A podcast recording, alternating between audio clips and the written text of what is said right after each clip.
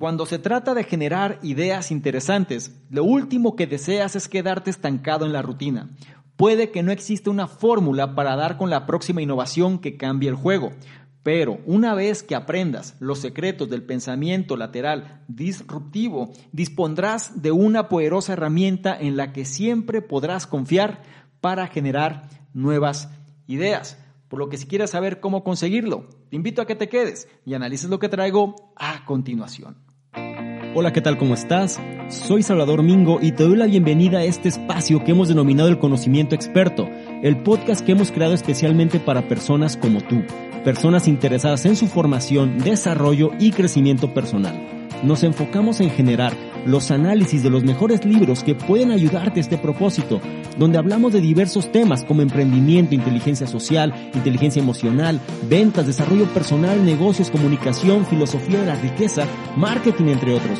Y no solo eso, sino además hemos incorporado cápsulas de información donde en pocos minutos hacemos la reflexión sobre un tema de interés. Te aseguro que incorporando esto a tu vida, tu contexto personal y financiero cambiará. Soy Salvador Mingo y listo, vamos a empezar. ¿Qué tal? Muy buenos días, buenas tardes, buenas noches, independientemente de la hora en la que estés analizando esta información. Es un placer para mí que pases parte de tu tiempo en tu propia formación, en que seas una mejor versión respecto a quien fuiste el día anterior. Y en esta ocasión vamos a hablar de innovación, de creatividad, de resolución de problemas bajo un aspecto práctico. Es momento de convertir la información en verdadero conocimiento. Y no nada más que te quedes en un pensamiento, conocimiento pasivo, porque eso de poco sirve. Esta vez vamos a entrar y a salir muy posiblemente de la zona de confort. Para lograr este objetivo nos vamos a basar en el libro Pensamiento Lateral, conocido en inglés como Lateral Thinking, un libro que se escribió hace ya bastantes años, por allá en 1970, y que explica las importantes diferencias entre el pensamiento vertical y el lateral. Ofrece técnicas sobre cómo reforzar la capacidad de pensar de forma creativa y de paso provocar cambios e innovaciones importantes. Y también ofrece lecciones que pueden utilizar Cualquier persona, llámese profesores, llámese jefes, supervisores, directores, gente que tenga personal a su cargo e incluso padres de familia, tutores, es decir, ofrece lecciones que se puede utilizar para ayudar a los subalternos, a los jóvenes, a cualquier persona para que desarrolle su talento para este tipo de pensamiento. ¿A quién va dirigido este análisis? A personas que quieren mejorar su pensamiento pensando fuera de la caja también a profesores que buscan lecciones para inspirar el pensamiento creativo y también para ejecutivos deseosos de tener sesiones de brainstorming mucho más productivas. Es importante que te hagas saber que la clave del pensamiento lateral disruptivo consiste en ver las viejas ideas de una forma nueva, dándoles la vuelta y prácticamente perforándolas. Con los ejemplos clásicos de Edward de Bono, el padre del pensamiento lateral, y un poco de práctica, cualquiera puede aprender a reconvertir sus pensamientos en soluciones nuevas e ingeniosas. En este análisis también aprenderás aspectos importantes como los ejercicios de diseño de productos pueden ayudarte a pensar de forma innovadora, por qué nunca debes rechazar una mala sugerencia de alguien y cómo el uso de un diccionario puede ayudar a estimular nuevas ideas. La edición del libro que vamos a revisar para este análisis fue el que se hizo en septiembre del año 2010, aunque este libro, su primera edición fue en 1970, y su autor es Edward de Bono. Fue filósofo, profesor, psicólogo e inventor del término pensamiento lateral. Formó parte del profesorado de universidades como Oxford, Harvard y Cambridge. Escribió más de 80 libros, entre ellos El mecanismo de la mente y el muy ya famoso y conocido Seis sombreros para pensar. Entonces, como puedes darte cuenta, viene siendo uno de los grandes referentes en esta cuestión de la creatividad. Y algo muy importante, este libro ha sido malentendido o malinterpretado simplemente porque el enfoque en el cual fue escrito quizá para muchos está desactualizado o piensan que es solamente para profesores. La realidad es que es un libro que lo podemos utilizar todos. La clave viene siendo que empecemos a despertar esta forma nueva de ver las cosas a partir de lo que ya existe. para poder innovar y entonces generar nuevas ideas. Te vas a dar cuenta que una vez conforme vayas avanzando, todo esto puede aplicar a cualquier persona y en cualquier situación. Y algo que para mí es muy importante, le da herramientas a los más jóvenes para que también puedan empezar a tener un enfoque mucho más disruptivo de las cosas. Como me gusta recordarte, trata de tomar notas si te es posible y si no, analiza con atención cada uno de los puntos y trata de implementar aquel o aquellos que más resuenen contigo, porque eso es lo que te va a ayudar a convertirte en una mejor versión. Sin más por mi parte, empezamos ahora con el primero de ellos. Que dice, el pensamiento lateral ayuda a la mente a repensar y actualizar sus patrones arraigados. Hay dos modos de pensar el pensamiento vertical y el pensamiento lateral. En general estamos acostumbrados al pensamiento vertical. Es el tipo de proceso que toma una idea, la solidifica y la respalda con datos y hechos, casi como plantar la idea con firmeza y profundidad en el suelo. Si el pensamiento vertical es como cavar un agujero para plantar la idea, el pensamiento lateral consiste en encontrar otros lugares para empezar a cavar. El mensaje clave, el pensamiento lateral ayuda a la mente a repensar y actualizar sus patrones arraigados. Para empezar, hay que señalar que el pensamiento lateral no es antitético al pensamiento vertical, es decir, no están peleados. El pensamiento vertical es necesario y útil porque se ajusta al funcionamiento de la mente. Entre otras cosas, la mente es un poderoso sistema para identificar patrones y organizar la información. Lo hace a través de lo que se conoce como un sistema de memoria maximizadora, es decir, basamos nuestras ideas en las experiencias que recordamos, los patrones que hemos identificado y las pruebas que hemos obtenido de ellos. Este sistema funciona muy bien en su mayor parte. Por ejemplo, llegamos a entender también las letras y los números que, aunque estén parcialmente oscurecidos, podemos reconocerlos, pero también tiene un inconveniente. Cuanto más experimentamos, más nos afianzamos en esos patrones y expectativas. Los damos por sentados y estamos más que dispuestos a dejarlos estar. El pensamiento lateral es una forma de desafiar los patrones, de ponerlos a prueba, de perforarlos y de ver si se pueden actualizar o mejorar. Las ideas creativas e innovadoras son difíciles de conseguir si no desafiamos los patrones y las suposiciones que nuestra mente hace inconscientemente. Por eso son importantes tanto el pensamiento vertical como el lateral. En materias como la ciencia y las matemáticas es necesario etiquetar y categorizar las cosas, y el cerebro es la herramienta perfecta para hacerlo pero otras veces necesitamos ir a propósito contra nuestra naturaleza sistemática y repensar esas categorías y lo que hay en ellas. Aquí es donde entra el juego el pensamiento lateral. Y vamos a reforzar un poquito la idea de este primer punto que nos pone en contexto. Dos tipos de pensamientos, el vertical y el lateral. El vertical viene siendo este tipo de pensamiento racional y lógico. El lateral puede decirse que es el pensamiento creativo. El pensamiento lateral consiste, digamos, en encontrar otras formas de ver lo ya establecido. Es por eso que el mensaje clave radica en eso. El pensamiento lateral ayuda a la mente a repensar y actualizar sus patrones arraigados. Ahora, no se trata que uno sea mejor que el otro, sino más bien son complementarios. El pensamiento racional, el lógico, en pocas palabras, el pensamiento vertical, nos ayuda a identificar patrones y organizar información, que es la manera en la cual estructura el cerebro las cosas. Sin embargo, si nosotros queremos encontrar nuevas alternativas, no podemos generarlo al mismo nivel donde el problema se genera. Las ideas creativas e innovadoras son difíciles de conseguir si no desafiamos los patrones y las suposiciones que nuestra mente hace de forma inconsciente. Es por esto que muchas veces en los trabajos, por ejemplo, te piden que pienses de forma distinta, que seas disruptivo, que pienses fuera de la caja, pero lo hacen a través del mismo esquema donde las cosas funcionan. En otras palabras, te dicen, piensa diferente, haz cosas diferentes, siempre y cuando sigas nuestras normas. Y es ahí donde las cosas no van a funcionar.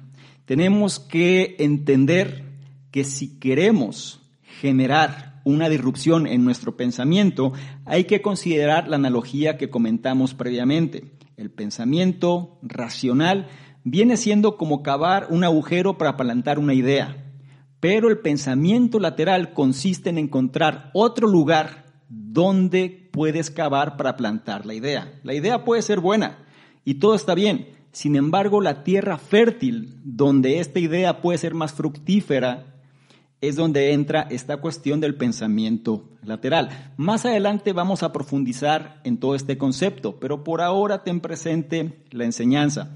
El pensamiento lateral ayuda a la mente a repensar y actualizar sus patrones arraigados. Pasamos al punto 2, que nos adentra más hacia este contexto del pensamiento lateral. El punto 2 dice, con tiempo y práctica cualquiera puede beneficiarse del pensamiento lateral. Algunas personas pueden ser pensadores laterales intuitivos. Para el resto de nosotros, pensar lateralmente suele requerir cierta práctica. Ir activamente en contra de nuestras creencias e ideas más arraigadas no es algo habitual. Así que lo que necesitamos son técnicas y ejercicios que podamos utilizar para fortalecer los músculos del pensamiento lateral. El mensaje clave, con tiempo y práctica cualquiera puede beneficiarse del pensamiento lateral. Uno de los principios más fundamentales de este tipo de pensamiento es la comprensión de que hay más de una manera de ver algo. Piensa en la palabra lateral como un movimiento hacia un lado en lugar de mirar algo de la manera convencional.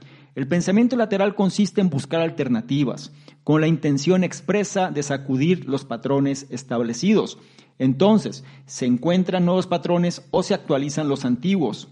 Una de las cosas más sencillas que puedes hacer para poner en marcha este tipo de pensamiento es establecer cuotas. Mucha gente dirá que está abierta a nuevas ideas y deseosa de buscar alternativas, pero al final las buenas intenciones se quedan cortas. Aquí es donde las cuotas pueden funcionar bien.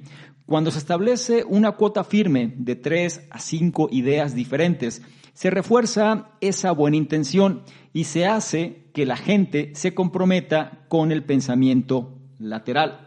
Teniendo en cuenta estas cuotas, una de las formas más sencillas de practicar el pensamiento lateral es elaborar descripciones. Este es un ejercicio sencillo. Recorta fotografías de periódicos o revistas y elimina la palabra y el contexto que las rodean. A continuación, pide a los participantes que propongan tres descripciones diferentes de lo que ocurre en las fotos. Algunas imágenes, como la de los bomberos atendiendo una casa en llamas, no son ideales para este ejercicio. Intenta encontrar imágenes que se presten a múltiples interpretaciones. Por ejemplo, una foto de una persona vadeando en aguas poco profundas podría describirse como personas que escapan a tierra de un naufragio personas que han quedado atrapadas en una inundación o personas que se dirigen a una isla o a un transbordador en alta mar. Del mismo modo, puedes tomar una foto o un cuadro y oscurecer la mitad del mismo. A continuación, pide a la gente que describa lo que ocurre en la parte oculta. En todos los ejercicios del pensamiento lateral es importante destacar que todas las respuestas son válidas. De hecho, los escenarios más imaginativos e improbables pueden ser muy útiles para inspirar aún más ideas y avances.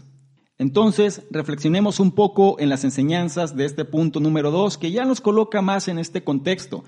La directriz del pensamiento lateral es salir del convencionalismo y nos menciona que con algo de práctica y algo de tiempo, cualquier persona puede beneficiarse de este tipo de pensamiento.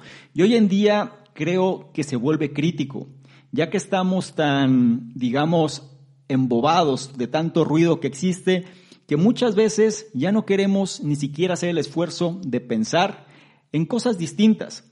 Actuamos muchas veces de forma automática en relación a lo que se nos presenta y no cuestionamos nada. Es momento de empezar a hacer estas pausas. Es por esto que menciona que uno de los principios más fundamentales del pensamiento lateral disruptivo es la comprensión de que hay más de una manera de ver algo. No nos tenemos que conformar simplemente porque las cosas así son y ya. Tenemos que entender que siempre hay un trasfondo y ese trasfondo puede ser muy distinto a lo que la mayoría puede pensar. Este tipo de pensamiento consiste en buscar alternativas con la intención precisamente de sacudir estos patrones que ya existen. Se dice fácil, a lo mejor mucha gente puede pensar, bueno, esto es algo que ya sé, pero ¿cómo puedo empezar? Una alternativa para poner en práctica todo esto es esta cuestión de las cuotas. Es decir, en este caso establece de tres a cinco ideas diferentes cada día sobre algo. Cuestiona lo que existe a tu alrededor. Piensa por qué existe lo que existe. ¿Cuál es el trasfondo? ¿Cuál es la idea de que todo eso sea de la forma en la cual está preestablecido? Empieza a cuestionar. Empieza a cubrir tu cuota diaria, porque viene siendo uno de los elementos que más van a ayudar a despertar este tipo de pensamiento. Otro ejercicio, sobre todo a lo mejor si haces dinámicas de equipo o incluso en tu casa, si tienes hijos o personas a tu cargo, también puedes fomentar en ellos este tipo de pensamiento. Prácticas sencillas, por ejemplo, trata de que la gente empiece a generar sus propias descripciones de imágenes que tú les puedes presentar. No le des toda la información. Acostumbra a su cerebro a que empiece a imaginar, a que empiece a generar pensamientos laterales sobre una idea quizá ya preconcebida. Es por esto que puede ser difícil, porque la gente, como te digo, o como te he repetido muchas veces, no les gusta pensar. Y además de eso, quieren todo rápido y todo sumamente digerido con el menor esfuerzo posible. Este tipo de pensamiento lateral es lo que ha hecho que muchas personas rompan con lo convencional y generen cosas que han cambiado el mundo. Tenemos gente brillante como Steve Jobs, por ejemplo, cómo cuestionó los aspectos fríos de la tecnología, cómo le dio un matiz, digamos, mucho más artístico, más armonioso, más bello, más estético a algo que era frío y algo que supuestamente a la gente no le importaba.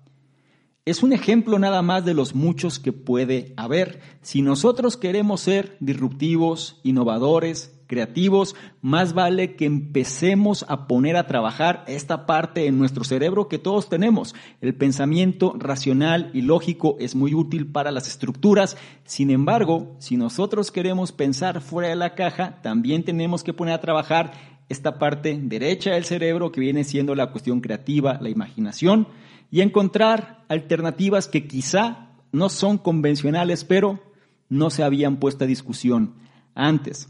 Por ahora, no olvides la enseñanza de este segundo punto. Con tiempo y práctica, cualquiera puede beneficiarse del pensamiento lateral.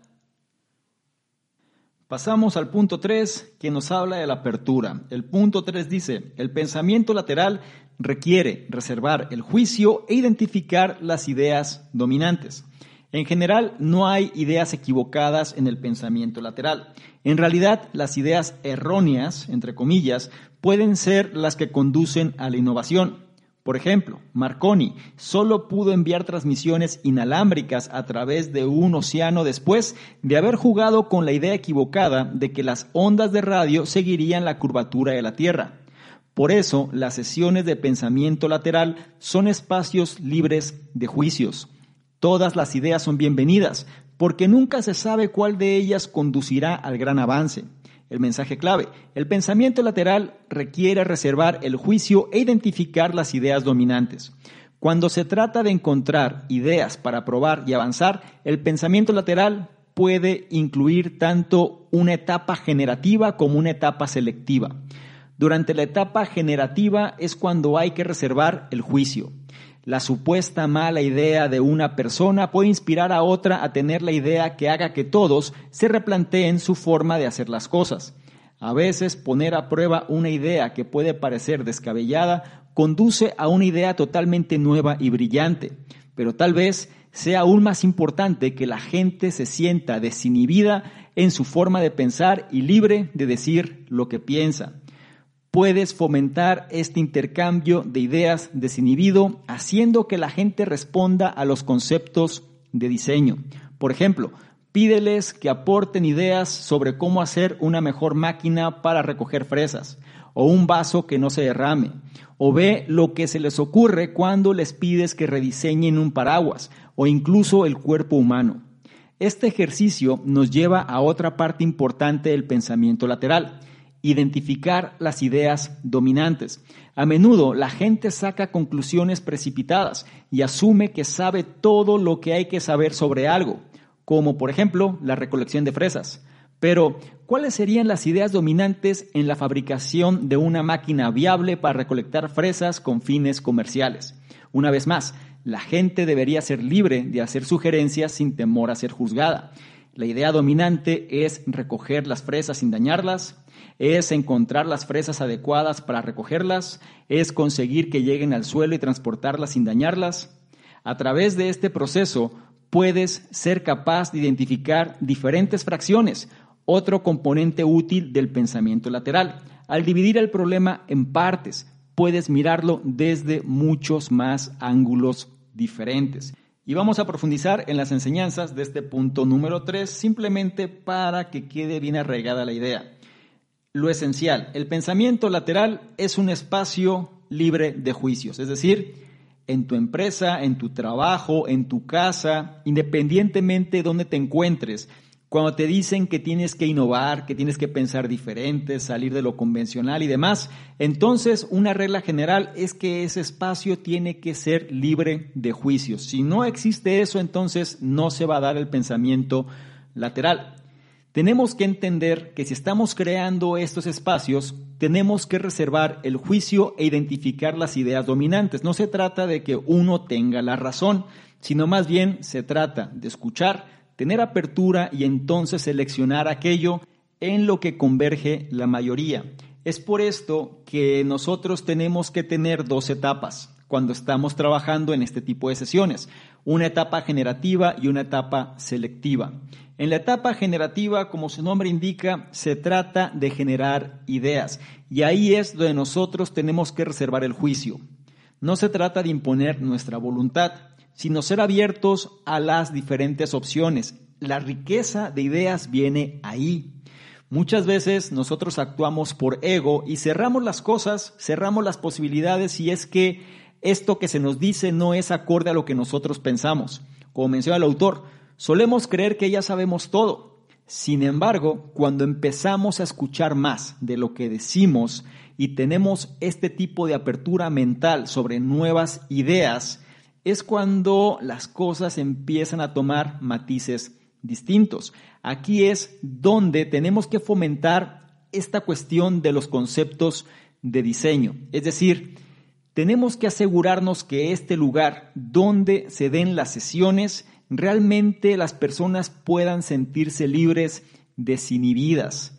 Tenemos que empezar a dar este tipo de apertura si es que queremos generar ideas disruptivas. Es por esto que podemos tener nosotros una idea ya muy clara sobre algo y decirles, dame una idea diferente sobre el uso de este objeto, por ejemplo. Es por esto que se mencionaba, dime la idea de un vaso que no derrame agua, o rediseñame un paraguas, o incluso cómo funcionaría mejor el cuerpo humano, etc. Son cosas que muchas veces, si no es que casi siempre, jamás nos cuestionamos. Pero cuando empezamos a cuestionarnos, este tipo de cosas, estas ideas ya preconcebidas, es cuando la apertura y sobre todo también esta parte creativa empieza a tomar forma.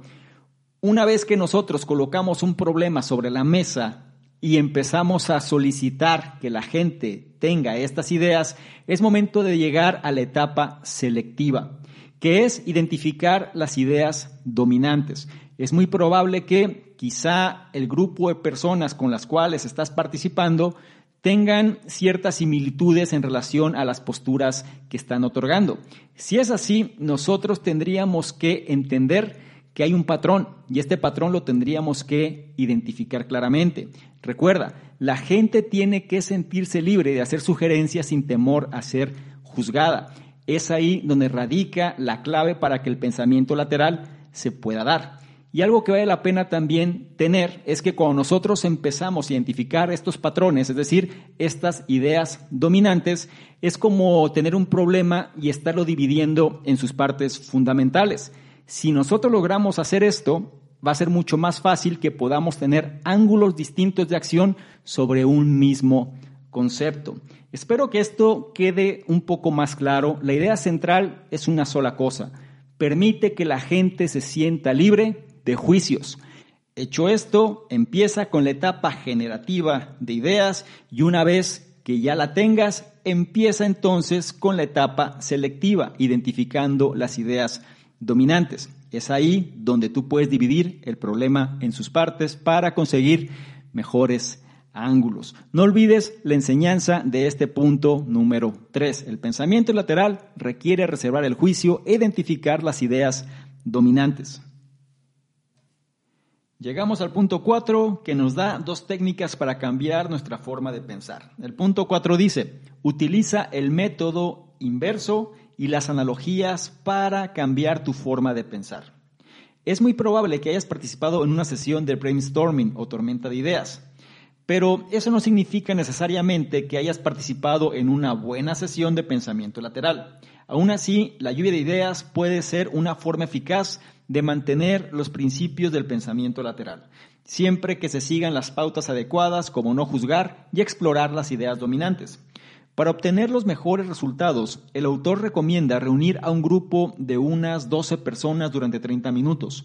Lo ideal es que al final de la sesión la gente siga rebosando de ideas y entusiasmo. El mensaje clave, utilizar el método inverso y las analogías para cambiar el pensamiento. Junto con las descripciones y los retos de diseño, la resolución de problemas es otra forma de despertar el poder del pensamiento lateral. Por supuesto, la lluvia de ideas es una forma estupenda de poner en marcha un problema, pero hay otras técnicas que permiten a la gente pensar de forma lateral. Una de estas técnicas se conoce como el método inverso. Hay diferentes formas de aplicar este método pero puede ser tan sencillo como invertir literalmente las condiciones del problema al que te enfrentas. Por ejemplo, si te enfrentas a un problema relacionado con agentes de policía dirigiendo el tráfico, piensa en el problema como el tráfico dirigiendo a los policías, o quizá agentes de policía dirigiendo mal el tráfico. Los métodos de este tipo son esencialmente provocaciones para que la mente considere otras posibilidades que de otro modo podría pasar por alto. A veces algo inverso puede ser absurdo. A diferencia de un problema sobre directores de tráfico, un problema sobre limpiadores de calles no es tan obviamente reversible. Las calles no van a limpiar a quien las limpia. Y la idea de no limpiar una calle no te va a llevar muy lejos. Pero en realidad no importa si lo contrario es absurdo o no. La cuestión es provocar el pensamiento lateral, es decir, ver las situaciones de nuevas maneras. Las analogías pueden servir para un propósito similar. Por ejemplo, un rumor es como una bola de nieve que rueda colina abajo. Esto tiene sentido, ya que un rumor se hace más grande y fuerte cuanto más se difunde.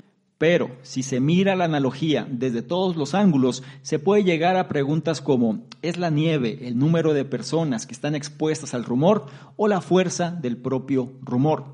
Tanto el método inverso como las analogías son formas eficaces de ayudarte a ver un tema desde puntos de vista diferentes y poco convencionales. Vamos a reforzar un poquito las enseñanzas de este punto número 4. La idea central es que entendamos esta cuestión de la lluvia de ideas, tan famosa ya en los lugares de trabajo, brainstorming, sesiones para resolver problemas. La cuestión con esto es que muchas veces no se encuentran soluciones a problemas, sino todo lo contrario. Se pierde demasiado tiempo, todo mundo trata de imponer su punto de vista y las cosas terminan como al inicio, sin embargo ya se tiene menos tiempo tenemos que darle un ajuste y un matiz adecuado a esto. El pensamiento lateral, además de lo que analizamos en los puntos previos, también implica la resolución de problemas, es decir, hacer esta lluvia de ideas, pero bajo un concepto mucho más adecuado. Y para esto hay dos técnicas, el método inverso y las analogías. En pocas palabras, si hay un problema en algo, tendríamos que colocar su opuesto a ese problema y ver qué es lo que pasaría. Nada más. ¿Qué tendría que suceder desde el lado opuesto para que las cosas pudiesen funcionar? Es lo que nos trata de dar a entender.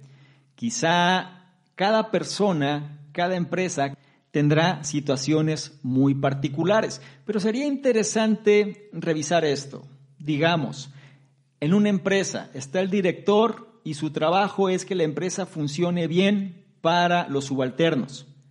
Vamos haciendo el ajuste. ¿Cómo hacemos para que los subalternos trabajen para que la empresa funcione para el director? Por ejemplo, ¿sí? Tendríamos que empezar a entender las áreas, la problemática, los diferentes elementos que están interrelacionados para empezar a hacer estos ajustes o por lo menos jugar un poquito con la situación en particular y verlo desde otros ángulos o puntos de vista.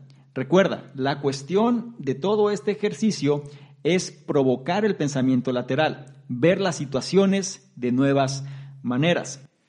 Y la otra técnica para entender mejor una situación es el hecho de hacer uso de analogías, obligarnos a tratar de trasladar un problema hacia un tipo de analogía que todos puedan comprender. Esa sería, digamos, la tarea de las personas que están trabajando en fomentar el pensamiento lateral. Cada persona tendrá situaciones particulares en su entorno, independientemente de cuál se trate, que quiera llevar formas distintas de encontrar soluciones. Entonces aquí tienes dos alternativas. Las analogías, trata de trasladar ese problema a una analogía que todo mundo pueda comprender y también el método inverso, por absurdo que parezca. Es la clave, no vamos a criticar, no vamos a juzgar. Vamos a dejar que las cosas tengan el matiz necesario para que el pensamiento lateral se ponga a trabajar a nuestro favor. Por ahora, no olvides la enseñanza de este punto número 4. Utiliza el método inverso y las analogías para cambiar tu forma de pensar. Habiendo dicho lo anterior, llegamos al punto 5 que nos habla de los nuevos enfoques. El punto 5 dice, las áreas de atención y los puntos de entrada pueden ayudarte a conseguir una visión inesperada. En uno de los muchos misterios de Sherlock Holmes, el detective y el doctor Watson estaban considerando qué pruebas eran relevantes. Había un perro en la escena del crimen, pero como el perro no había hecho nada, Watson lo consideraba irrelevante. Para Holmes, en cambio, el hecho de que el perro no hubiera reaccionado era precisamente la razón por la que era relevante. Probablemente significaba que el perro estaba familiarizado con el criminal. Al igual que el perro que no hizo nada, en el pensamiento lateral, lo que comúnmente se considera irrelevante, de repente se convierte en relevante. Solo hay que saber dónde y cómo mirar. El mensaje clave, las áreas de atención y los puntos de entrada pueden ayudarte a conseguir las ideas inesperadas. Para ver las cosas bajo una luz diferente hay que mirar donde otros no lo hacen y abordar el problema desde nuevos ángulos, ¿verdad? Pues bien, a veces esto significa empezar por el final. Imagina un puzzle o rompecabezas ilustrado en un libro infantil. Tres pescadores están sentados en una barca con sus tres sedales enredados. En la parte inferior del puzzle hay un pez atrapado en uno de los anzuelos. La pregunta es, ¿qué pescador atrapó al pez? Por lo general, el niño trazará una línea sobre cada sedal, uno por uno, empezando por la parte superior, hasta identificar el sedal correcto. Por supuesto, el punto de entrada más sencillo sería empezar por el final con el pez y trazar la línea hacia arriba hasta llegar al pescador afortunado. Al igual que con los rompecabezas y los laberintos, a veces empezar por el punto final puede conducir a resultados felices en el pensamiento lateral. Pero, al igual que tu cerebro crea y se aferra de forma natural a ciertos patrones, también quieres prestar atención a las zonas más obvias y enfocar las cosas de forma lineal. Esto es lo que el pensamiento lateral pretende desbaratar. En su lugar, el objetivo es abordar las situaciones desde puntos sorprendentes y prestar atención a lo que a menudo se pasa por alto. He aquí otro ejemplo. Supongamos que estás programando un torneo de tenis y hay 110 participantes. La pregunta, ¿cuántos partidos hay que programar? El enfoque habitual es prestar atención a los ganadores de cada ronda, que pasan a jugar más partidos, pero la solución más fácil es pensar en los perdedores. Para que haya un ganador, 109 jugadores deben perder. Y como cada jugador solo puede perder una vez, esto implica que hay que programar 109 partidos. La mayoría de la gente ignora a los perdedores, pero en el pensamiento lateral, prestar atención a lo que otras personas han ignorado es precisamente lo que te hará ganar. Y vamos a reforzar las enseñanzas de este punto número 5, que es la esencia en sí de este pensamiento lateral disruptivo. Lo primero, tenemos que romper con lo convencional, era lo que comentábamos en los puntos previos. No porque algo se haya hecho de cierta forma significa que siempre tiene que hacerse igual. Es por esto que en el pensamiento lateral lo que puede parecer irrelevante de repente se convierte en un aspecto importante y nosotros tendríamos que tener ciertas áreas de atención y puntos de entrada para poder conseguir mejores ideas. Un esquema que podemos utilizar es empezar por el final. Si nosotros no entendemos algo, un punto de partida es, en lugar de iniciar por el principio, ¿por qué no vamos hacia el resultado final? Y de ahí vamos hacia atrás. Es como este concepto de ingeniería inversa. Quiero saber cómo se hizo esto, entonces déjame empezar del trabajo terminado hacia atrás. Un ejemplo que vale la pena mencionar aquí para todas las personas que les gusta toda la cuestión de emprendimiento y demás, el fundador de la marca Chrysler empezó todo su proceso bajo este esquema. Él quería crear su propio auto. Sin embargo, no sabía cómo hacerlo realmente. Entonces compró un modelo Ford y lo que hizo fue, a partir del producto final, lo empezó a desbaratar. Es decir, empezó a separar cada una de sus partes y una vez que tenía todas las partes separadas, lo empezó a armar. Una vez que lo armaba, lo volvió a desarmar. Y así lo hizo N cantidad de veces, hasta que dominó totalmente cómo es que tenía que construir un auto. Quizás si hubiese empezado de la forma tradicional, hubiese sido muy complicado. Aquí esto es parte de lo que tenemos que romper. Este pensamiento convencional lo tenemos que poner a prueba. Ahora, esto es más fácil decirlo que hacerlo, ya que nuestro cerebro está estructurado de tal forma que crea y se aferra de forma natural a ciertos patrones conocidos. Es por esto que nosotros muchas veces pues queremos irnos por el camino que ya nos es familiar y también hacer las cosas bajo una estructura ya establecida. Recuerda, la ley del mínimo esfuerzo, el hecho de minimizar la cuestión del dolor, el riesgo, y eso también nos lleva a la cuestión que Daniel Kahneman comenta en su libro Pensar rápido, pensar despacio.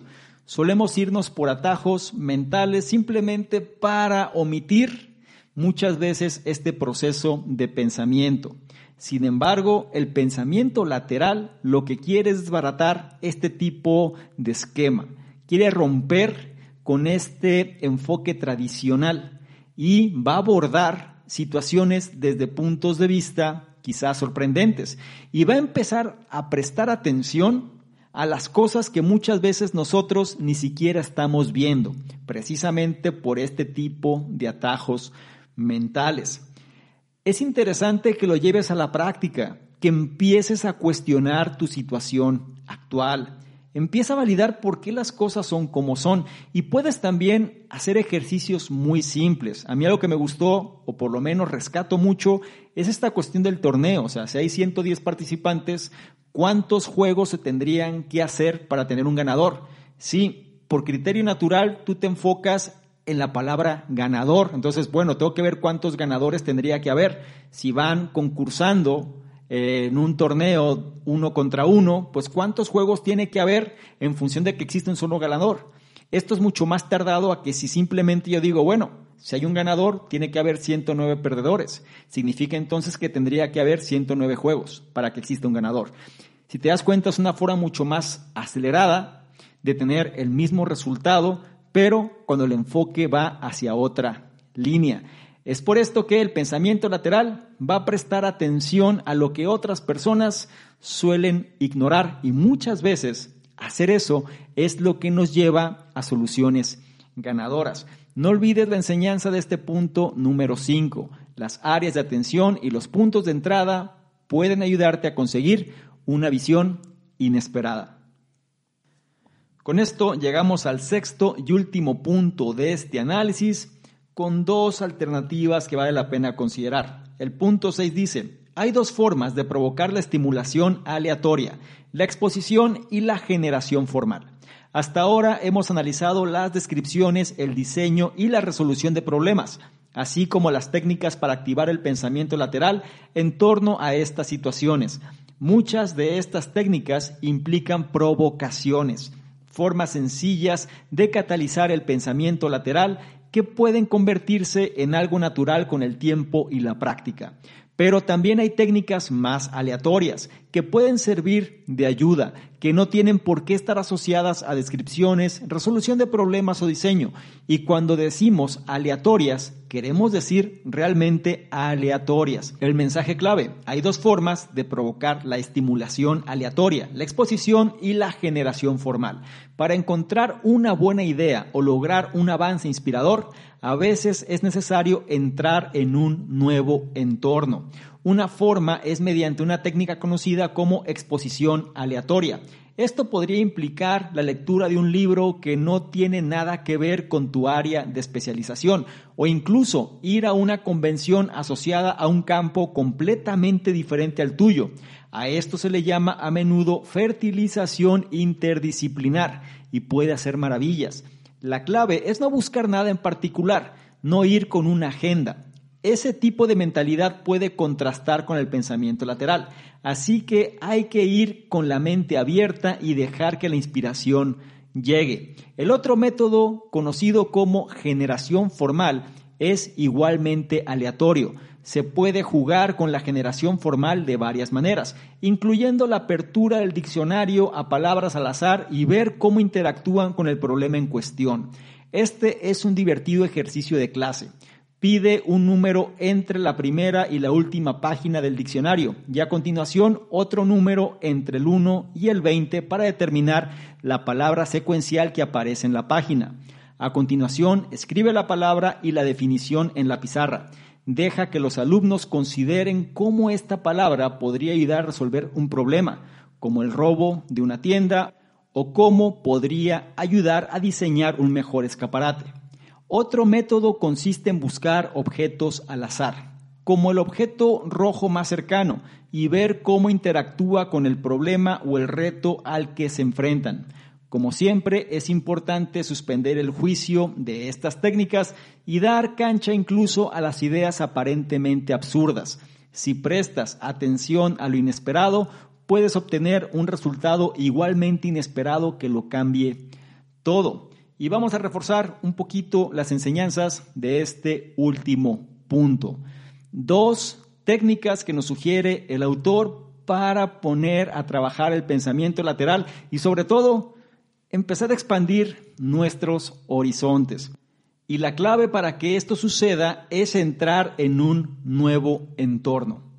¿Cómo lo logramos? Aquí tenemos que salir de nuestra zona de confort y aplicar la exposición aleatoria. No es otra cosa sino entrar en un lugar nuevo que no es familiar para nosotros.